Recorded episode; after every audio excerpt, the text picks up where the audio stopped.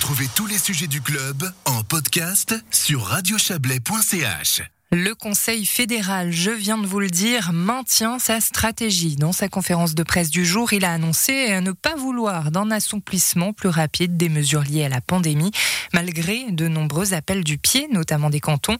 On revient largement sur cette conférence de presse tout de suite grâce à notre correspondante à Berne, Hélène Yost. Bonsoir.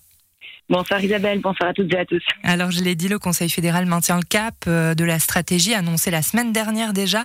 On peut peut-être commencer par euh, en rappeler les grandes lignes. Bah oui, parce qu'il y a quand même quelques raisons de se réjouir après cette conférence de presse. Alors ces assouplissements, ils avaient déjà été annoncés la semaine dernière. Ils interviendront dès lundi. Le plus visible, ce sera sans doute la réouverture de tous les magasins. Les musées pourront aussi reprendre leurs activités et les étudiants, eux, pourront retourner dans les salles de lecture des bibliothèques. Et pour le reste, le mot d'ordre, c'est le plein air. Plusieurs activités sportives, notamment, seront à nouveau autorisées avec au maximum 15 personnes et on pourra à nouveau flâner dans les Mais attention, seulement dans les espaces extérieurs, Isabelle. Il faudra donc attendre un peu avant d'aller visiter, par exemple, les vivariums ou les pavillons des singes. Ben oui, parce que le Conseil fédéral l'a dit en extérieur d'abord parce que moins de risques de contamination. Mais on le note, hein, Hélène, pas de réouverture euh, des restaurants, donc c'est confirmé malgré de nombreuses demandes hein, depuis la mise en consultation de ces assouplissements. Non, pas de réouverture des restaurants. Alain Berset et Guy Permelin l'ont redit aujourd'hui. Vous l'avez dit également, c'est vraiment le message fort aujourd'hui.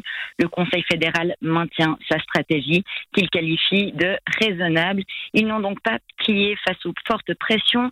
Alors ça a immédiatement irrité Gastro Suisse. On s'y attendait. Euh, la fêtière a dit son incompréhension dans la foulée. Votre prochaine invité en parlera sans doute mieux que moi, hein, Maître de Gastro. On précisera tout de même que les cantons ont aussi fait part de leur déception ils avaient en majorité soutenu un appel qui demandait une réouverture des terrasses dès lundi. Alors ça, ça ne sera pas possible avant le 22 mars au plus tôt, mais il y a quand même une lueur d'espoir au bout de ce tunnel. Quand euh, il a été interrogé à ce sujet, Alain Berset a dit ne pas exclure que les établissements puissent rouvrir leurs terrasses et leurs salles en même temps. Ce serait donc le 22 mars. Mais pour ça, il faudra, Isabelle, que les indicateurs utilisés pour mesurer l'évolution de la pandémie soient tous au vert. Rappelez-nous un petit peu justement ces indicateurs, peut-être. Alors les indicateurs, ils sont nombreux. Hein. Ce ne sera pas forcément des indicateurs qui seront, euh, qui, comment dire, ils serviront pas forcément de, de seuil immédiat. Il n'y aura pas de déclenchement automatique des mesures, mais il y aura notamment le taux de positivité qui devra être inférieur à 5%, le nombre de lits aux soins intensifs occupés par des patients Covid qui ne devrait pas dépasser 250 et le taux de reproduction moyen des sept derniers jours qui doit être inférieur à 1. On voit beaucoup de techniques, mais comme je vous le disais, ce ne sera pas encore euh, complètement fixe. C'est pas parce que tous ces indicateurs seront verts que le gouvernement va tout rouvrir. Bon on a dit que le Conseil fédéral euh, maintient le cap. Il a pas tellement entendu hein, les appels aux assouplissements plus rapides, mais il a quand même cédé sur euh, quelques détails. Des menus changements ont notamment été euh, annoncés pour les jeunes. Oui, ces changements, ils étaient attendus après le message de Guy Permelin la semaine dernière qui disait les jeunes font beaucoup d'efforts, les jeunes ont besoin de perspectives. Mhm. Alors le gouvernement a, a décidé d'élargir l'accès à la culture et au sport. Jusqu'à présent, on notera seuls les jeunes jusqu'à 16 ans pouvaient pratiquer des sports de contact ou encore s'entraîner par exemple dans les salles d'escalade.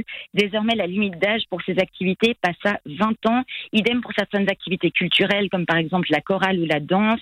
Les centres pour jeunes vont aussi pouvoir ouvrir leurs portes. Ça peut semblé de l'ordre du détail pour certaines personnes, mais cette annonce, elle va permettre à de nombreux clubs ou associations de reprendre leurs activités, même s'il faudra pour l'heure jouer à huis clos.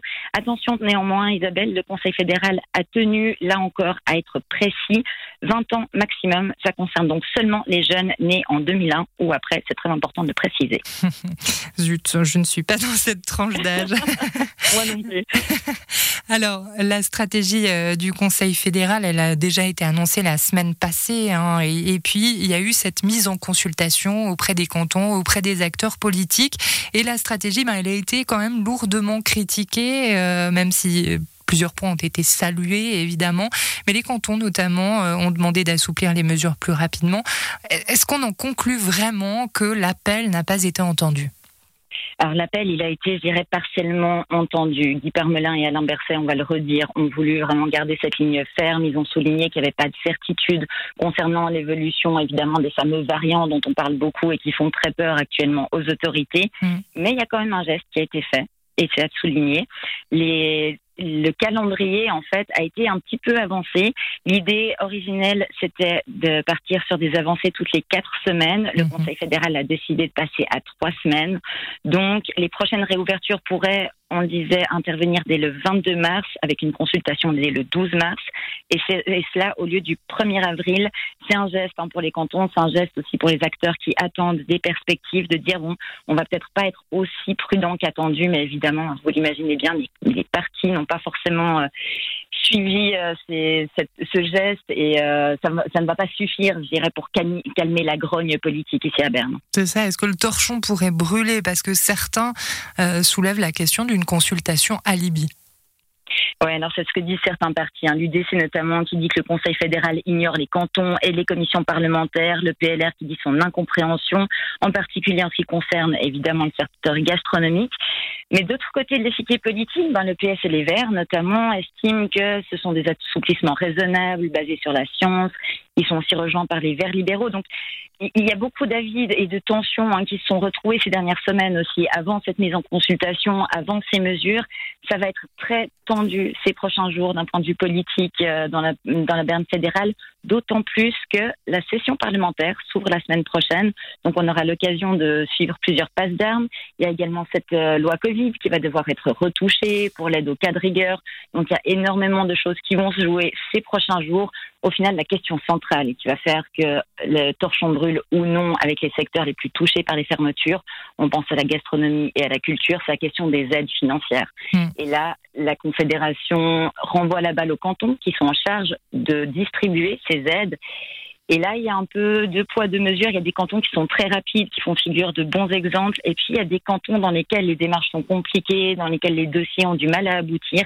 C'est le cas notamment du canton de Vaud. Et là, il faudra des gestes pour soutenir les secteurs les plus touchés. Gastro Suisse l'a redit aujourd'hui. Eh bien, merci infiniment, Hélène, pour cet éclairage euh, suite à cette conférence de presse du Conseil fédéral. Belle soirée à vous. Belle soirée à vous, Isabelle. Merci.